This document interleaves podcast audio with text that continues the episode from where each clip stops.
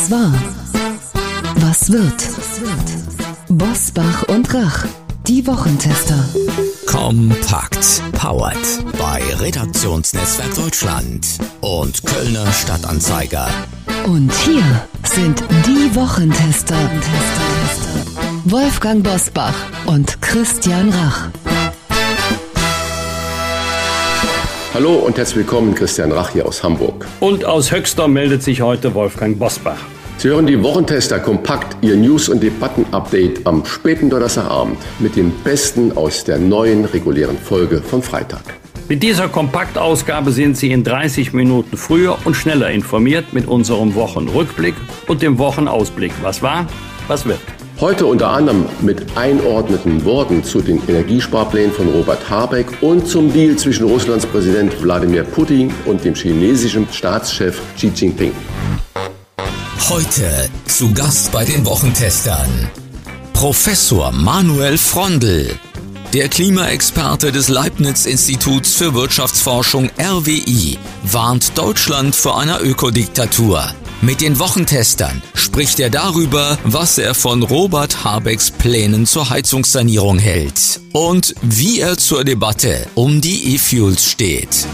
Ähm, grundsätzlich ist eine Restriktion von Möglichkeiten und insbesondere auch Verbote nicht zu befürworten aus ökonomischer Sicht und deswegen eine Vorverurteilung von E-Fuels ist natürlich ebenfalls aus ökonomischer Sicht nicht verständlich. Es ist natürlich aus physikalischer Sicht schon klar, dass man lieber den Grünstrom lieber direkt in ein Elektromobil benutzen sollte, statt mit grünem Strom erst noch über Umwege dann E-Fuels herzustellen und damit nur noch einen Bruchteil des ursprünglich im grünen Strom vorhandenen Energiebetrags zu benutzen.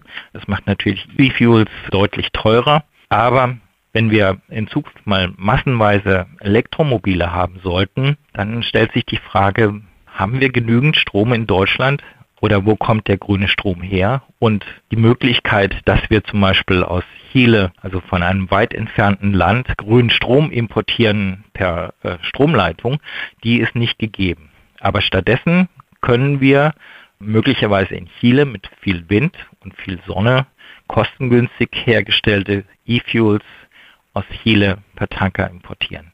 Und möglicherweise ist das kostengünstiger, als wenn wir hier den grünen Strom selbst produzieren. Und insbesondere ist davon auszugehen, dass in Zukunft, wenn alles mit Strom funktionieren soll oder sehr vieles mit Strom funktionieren soll, Wärmepumpen beispielsweise, viele Elektromobile, dann stellt sich die Frage, wo kommt dieser Strom her? Und grüner Strom oder Strom wird immer teurer und teurer. Und dann kann es irgendwann mal tatsächlich eine Lösung sein, dass wir E-Fuels von weit her, von Übersee hierher transportieren. Professor Enzo Weber, der Arbeitsmarktforscher des Nürnberger Instituts für Arbeitsmarkt und Berufsforschung IAB, beantwortet den Wochentestern, was sich ganz Deutschland fragt. Warum sind zwei Millionen Stellen unbesetzt? Ja, das ist in der Tat eine Wahnsinnszahl. Also ich kann mich erinnern, als ich vor zehn Jahren am IAB angefangen hatte, da war so die eine Million Marke immer eher so die Sache. Die Zeiten haben sich geändert. Also wir sind von Zeiten der Massenarbeitslosigkeit aus den 2000ern jetzt in Zeiten der Arbeitskräfteknappheit angekommen und wir würden durchaus davon ausgehen, dass sich das auch nicht so einfach entspannen wird, denn der demografische Wandel, der kommt ja erst noch. Also bisher hatten wir gar keine Schrumpfung gesehen in Deutschland, was die Zahl der Arbeitskräfte angeht. Ganz im Gegenteil, wir haben heute so viele Arbeitskräfte wie noch nie noch nie so viele Beschäftigte in Deutschland. Das ist also auch wirklich eine super Entwicklung. Also wenn das Probleme sind, kann man sagen, dann möchte man Probleme vielleicht häufiger haben. Aber wir sehen eben auch, der Bedarf in ganz vielen Bereichen ist enorm gestiegen.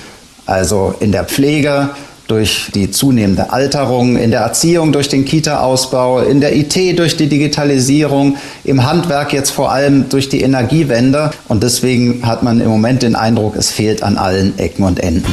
Professor Ingo Frohböse. Der Sportwissenschaftler und Bestsellerautor widmet sich in seinem neuen Buch Der Heilkraft der Muskeln. Sein Rat heute bei den Wochentestern. Wir haben ja 654 Muskeln insgesamt. Und diese Muskeln, die sind eben nicht nur ästhetisch, die lassen uns nicht nur gut aussehen, nee, sie sind das größte Stoffwechselorgan und vor allen Dingen sind sie hormonell wirksam. Das heißt also, Muskeln schütten, so nennen wir das sogenannte Myokine aus. Das sind Botenstoffe, die zu allen inneren Organen wandern und diese stimulieren, aktivieren und dazu bringen, tolle Sachen zu machen und vor allen Dingen gesund zu bleiben. Das heißt also, das Innenleben des Körpers wird sehr stark durch die Muskelarbeit und das Ausschütten dieser Botenstoffe bestimmt. Die vollständigen Gespräche hören Sie in unserer regulären Folge am Freitag ab 7 Uhr. Wolfgang Bosbach und Christian Rach sind die Wochentester. Tester, Tester. Werbung. Trigema, Deutschlands größter Hersteller von Sport- und Freizeitbekleidung, hat ein exklusives Angebot für unsere Hörerinnen und Hörer entwickelt, zu dem Sie gleich mehr erfahren. Doch zunächst würde ich von dir, lieber Christian, gerne wissen, was verbindest du mit Trigema? Trigema, da denke ich an äh, Made in Germany, unternehmerische Verantwortung, qualitativ hochwertige Textilien und natürlich auch an Familienunternehmer Wolfgang Krupp und natürlich auch muss ich sagen, an die Werbung mit dem Affen, die sicherlich alle schon mal vor der Tagesschau gesehen haben. Ja, besser kann man es nicht auf den Punkt bringen. Viele denken ja immer Textilien aus Deutschland. Das war einmal. Das ist doch nicht bezahlbar. Doch Trigema zeigt, dass es anders geht und bezahlbar ist mit Top-Qualität zum fairen Preis. Vom Garn bis zum versandfertigen Bekleidungsstück realisiert Trigema alle Produktionsstufen im eigenen Haus und steht dabei für modernste Technik, soziale und wirtschaftliche Verantwortung und für den Erhalt des Produktionsstandortes Deutschland. Wir haben Trigema getestet und sind überzeugt, das ist echte Nachhaltigkeit, die man gerne trägt. Mit dem Rabattcode Wochentester 10 sparen Sie 10% auf den gesamten Warenkorb im Trigema Online-Shop. Und obendrauf erhalten Sie kostenlosen Versand innerhalb Deutschlands. Hier noch einmal der Rabattcode Wochentester 10. Zur Aktion und zum Online-Shop gelangen Sie über folgenden Link trigema.de slash Wochentester. Alle Informationen zum exklusiven Trigema Wochentester Rabatt finden Sie selbstverständlich auch in unseren Show Notes. Wie war die Woche? Wolfgang Bosbach und Christian Rach sind die Wochentester. Tester. Bundeswirtschaftsminister Robert Habeck stellt Haus- und Wohnungsbesitzern mehr staatliche Förderung für die Heizungssanierung in Aussicht. Sein Ziel, Wärmepumpen sollen für Menschen mit niedrigem und mittlerem Einkommen nicht teurer sein als eine herkömmliche Gasheizung. Wolfgang, ich nehme an ein Wort von Olaf Scholz, die Bazooka für die Heizungssanierung. Glaubst du daran? Und wer soll das denn überhaupt bezahlen? Jedenfalls im Moment glaube ich nicht daran, weil noch nicht mal andeutungsweise mitgeteilt wird, unter welchen Voraussetzungen denn an wen die Hilfe gezahlt werden soll. Also das hätte man dann schon mitteilen müssen. Geld im Haushalt gibt es dafür sowieso nicht, also müsste der Schuldenstand erhöht werden. Und bevor sich jemand freut, ah, ich bekomme eine staatliche Hilfe, fürchtet euch nicht, der Staat wird sich das schon irgendwie wieder bei den Bürgerinnen und Bürgern zurückholen. Also ich warte noch darauf, Erstens, unter welchen Voraussetzungen soll es eine Hilfe des Staates geben? Zweitens, in welcher Höhe? Drittens, an wen? Soll da an jedermann gezahlt werden oder soll es eine Einkommens- oder Vermögensgrenze geben? Und äh, viertens, soll diese Hilfe des Staates gezahlt werden, unabhängig von der Art der neuen Heizung? Das wird alles nicht mitgeteilt.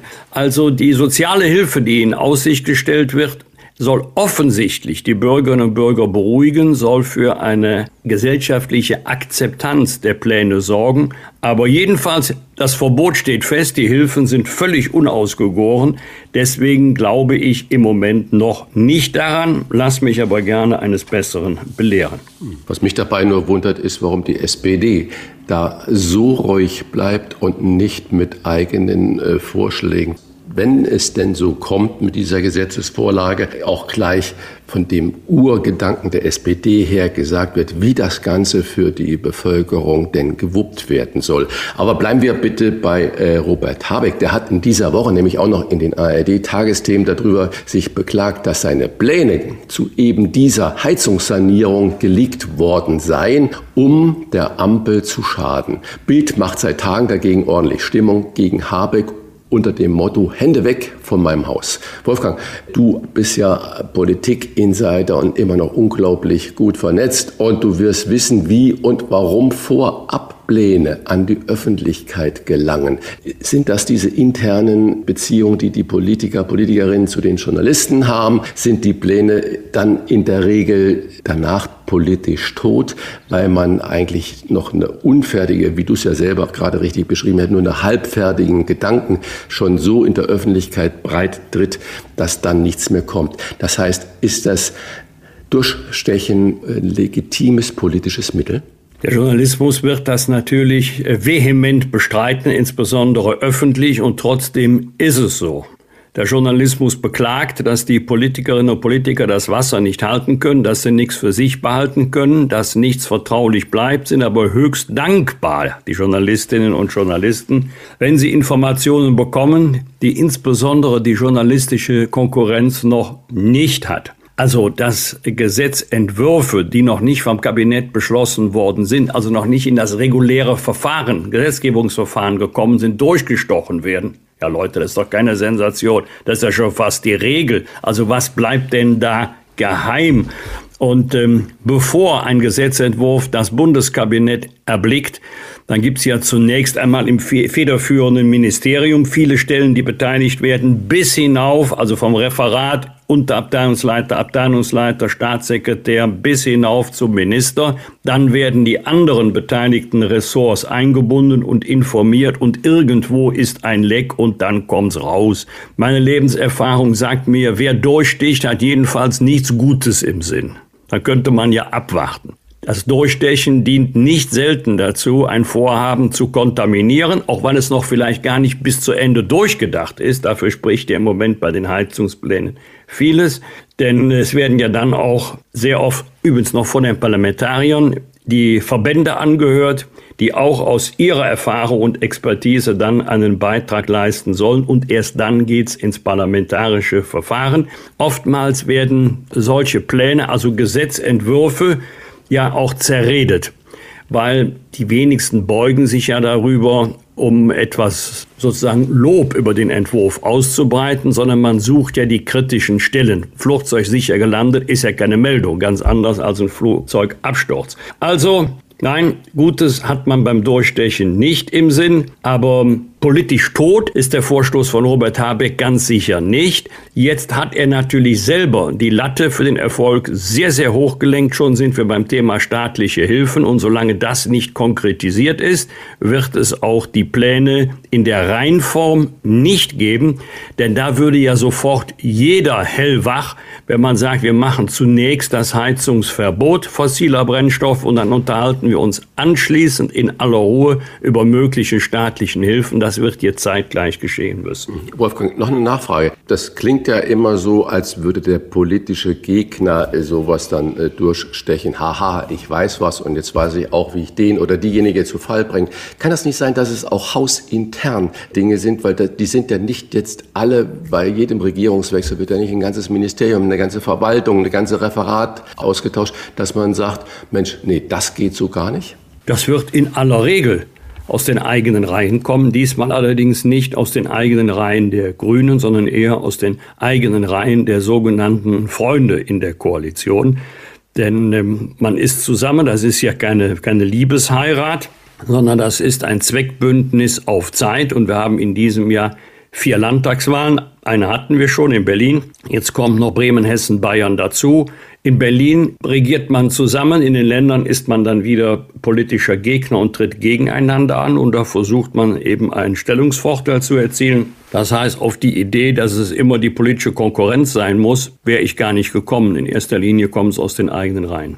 Russland und China wollen eine strategische Partnerschaft eingehen, bei der Kriegsverbrecher Wladimir Putin den chinesischen Staats- und Parteichef Xi Jinping über Jahre mit Öl und Gas beliefern will. Putin wirkte bei seinem Empfang im Kreml für den chinesischen Staatschef aber ziemlich kleinlaut. Christian, deine Einschätzung, erleben wir den Beginn einer lange dauernden russischen Abhängigkeit von China? Und wie gefährlich ist diese Allianz? Weiß ich nicht. Ich würde jetzt gar nicht von Abhängigkeiten äh, sprechen. Russland ist jetzt auch nach dem Zerfall der Sowjetunion das mit Abstand größte, flächenmäßig größte Land der Erde. China ist mit Indien gleich auf das bevölkerungsreichste Land der Erde. China strebt, wenn man die Situation sich genau anguckt, mindestens nach Gleichklang mit den USA, wenn nicht sogar dazu die USA zu überflügeln.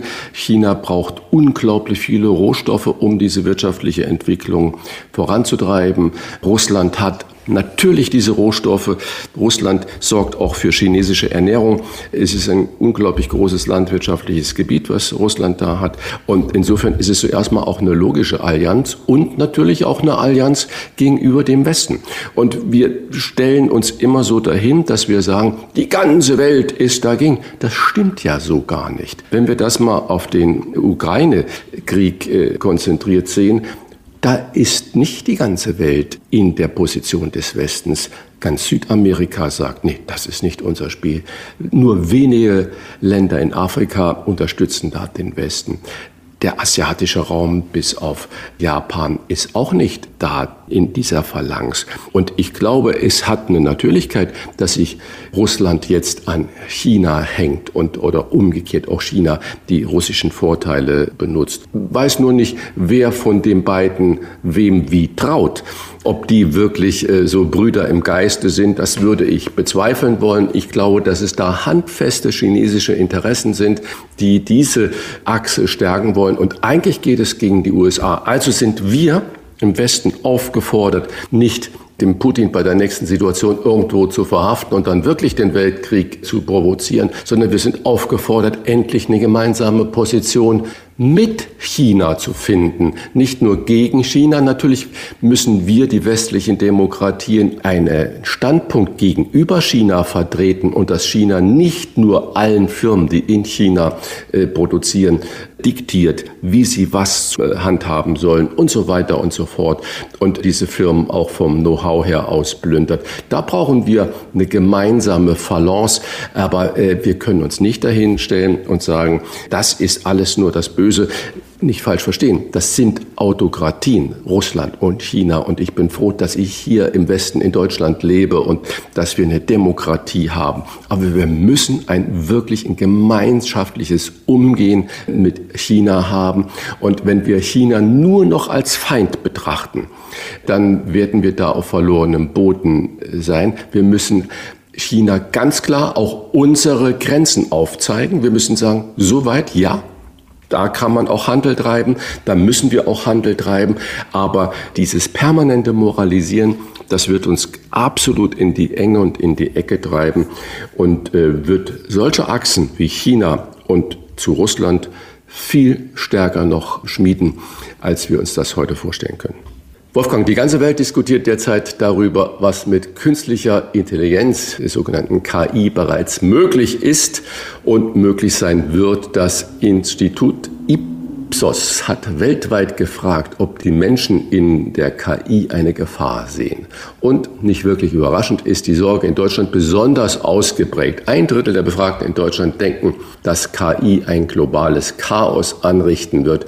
Diese Angst wird nur noch von den Chinesen und den Indern getoppt. Also sind es ja gar nicht so wenige in der Weltbevölkerung. Ja, nur noch ist gut, ja. Ja, ja, genau. Die dann denken, das ist kritisch zu betrachten. In den USA sehen nur ein Viertel der Menschen in der künstlichen Intelligenz eine Gefahr. Wolfgang, verbauen wir uns mit unserer ständigen Sorge vor allem Neuen unsere technologische und wirtschaftliche Zukunft oder ist dieses abwartende, kritische Betrachten doch nah an der Realität? Richtig ist, dass wir uns in Deutschland sehr gerne viel mehr auf die Risiken neuer Techniken konzentrieren als auf deren Chancen.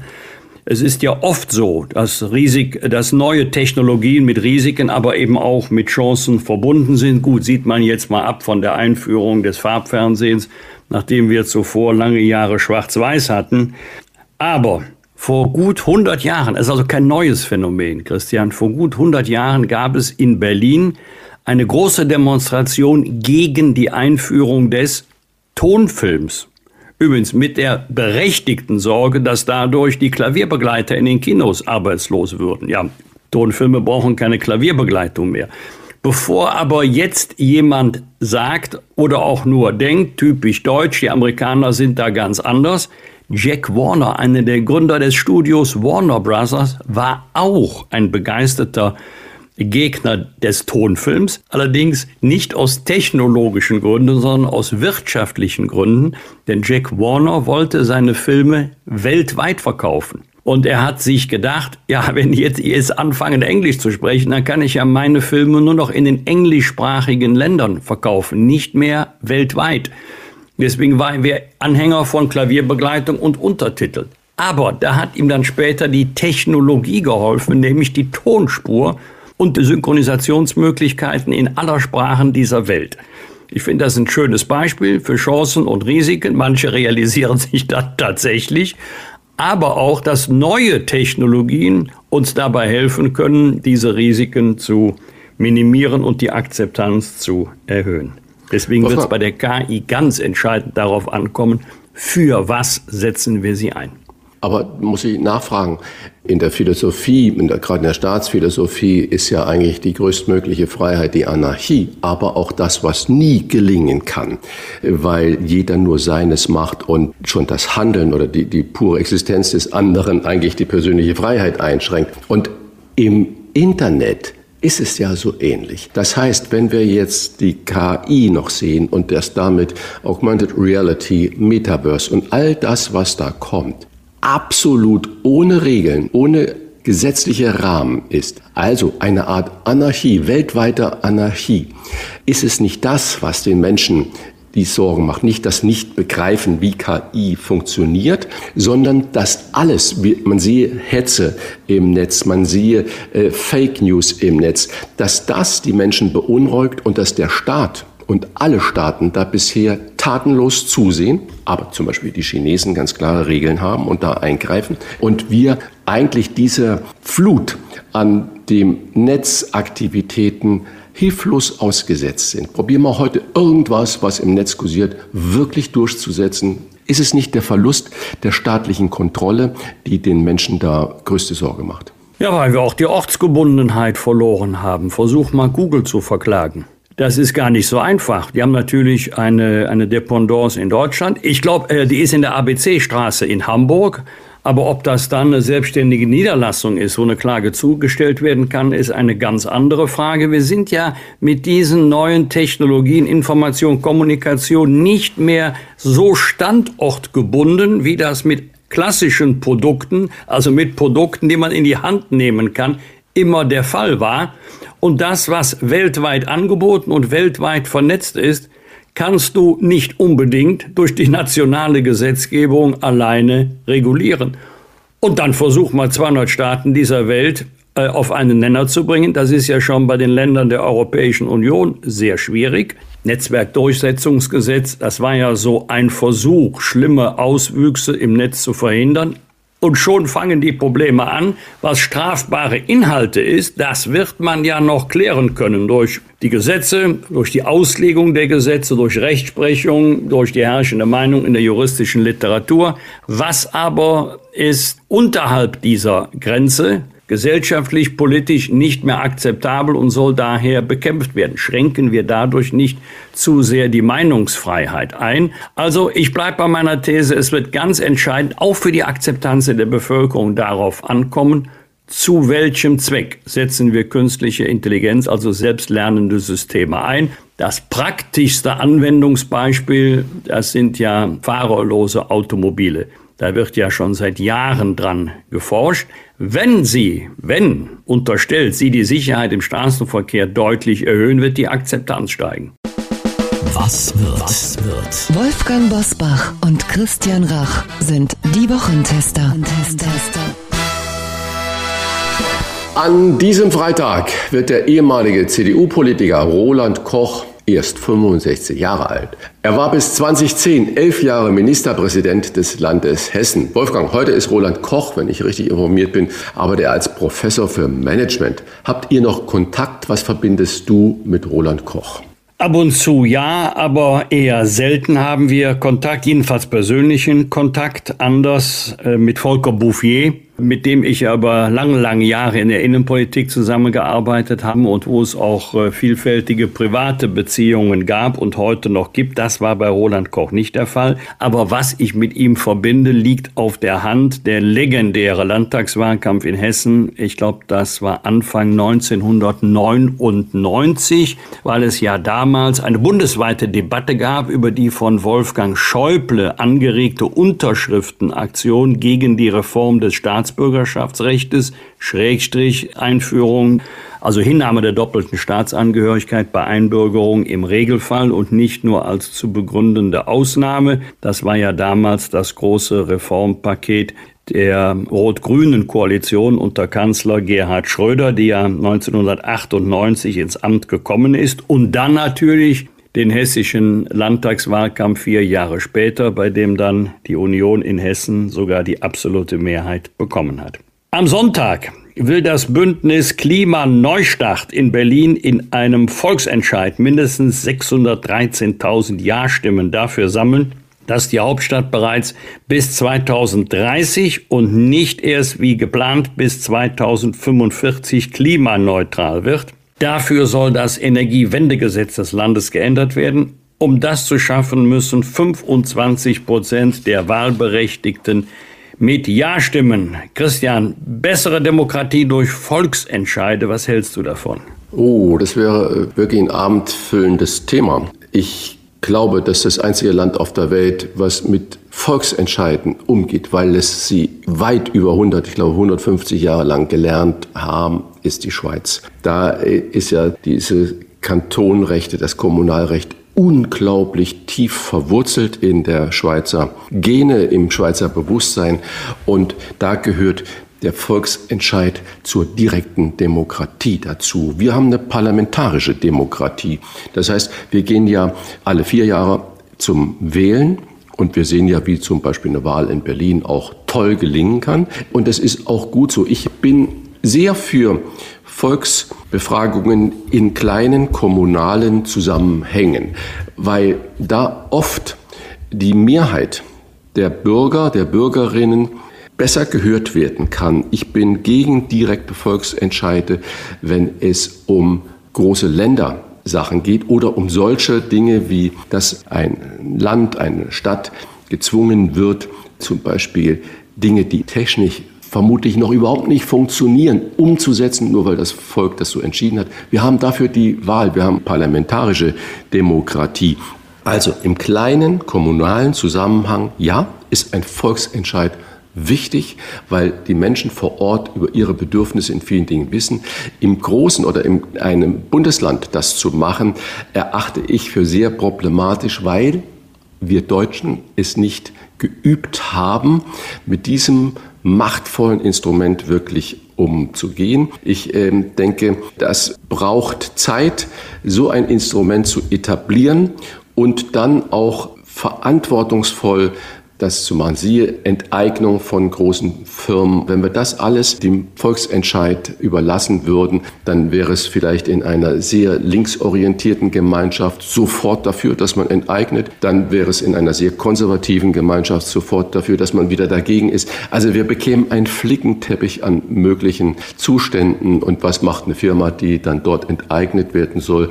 die ändert dann ihren Sitz, ihre sonstiges. Also es ist hochproblematisch und unsere parlamentarische Demokratie hat sich ja entschieden, dass wir den Klimawandel ganz, ganz aktiv angehen. Man kann über die Geschwindigkeit immer diskutieren.